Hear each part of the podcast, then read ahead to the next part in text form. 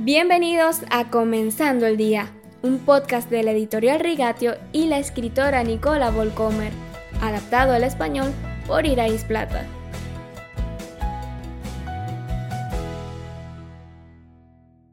Feliz jueves, queridos oyentes.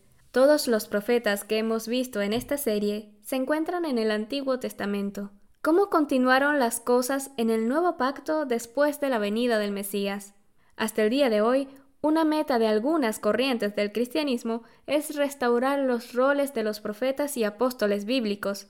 Ven la justificación de esto en las palabras de Pablo en Efesios 4, versículos del 11 al 13. Él mismo constituyó a unos apóstoles, a otros profetas, a otros evangelistas y a otros pastores y maestros, a fin de capacitar al pueblo de Dios para la obra de servicio, para edificar el cuerpo de Cristo de este modo, todos llegaremos a la unidad de la fe y del conocimiento del Hijo de Dios, a una humanidad perfecta que se conforme a la plena estatura de Cristo. El argumento puede sonar lógico, como aún no hemos alcanzado la unidad de fe ni la madurez plena, todavía necesitamos a los apóstoles y profetas. Pero notamos que estos apóstoles y profetas autoproclamados a veces no tienen nada de la humildad y del sacrificio de Pablo. Muchos han ganado buenas cantidades de dinero, otros abusan de la confianza que las comunidades depositaron en ellos para hacer exigencias y tener súbditos que recuerdan a un culto a la personalidad.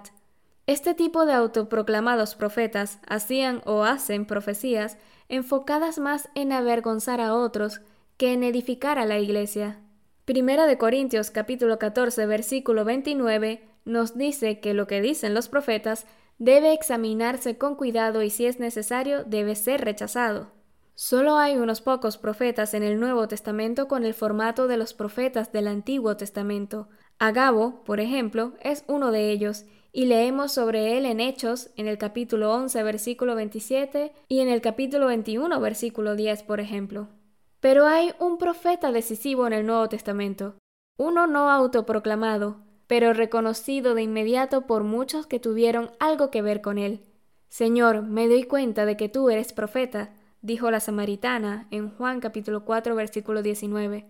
Este es el profeta Jesús, de Nazaret, de Galilea, dice en Mateo 21:11. Los discípulos hablan de Jesús de Nazaret. Era un profeta poderoso en obras y palabras delante de Dios y de todo el pueblo, en Lucas 24, 19. Y Moisés lo vio venir. El Señor tu Dios levantará entre tus hermanos un profeta como yo. A él sí lo escucharás. Deuteronomio 18:15.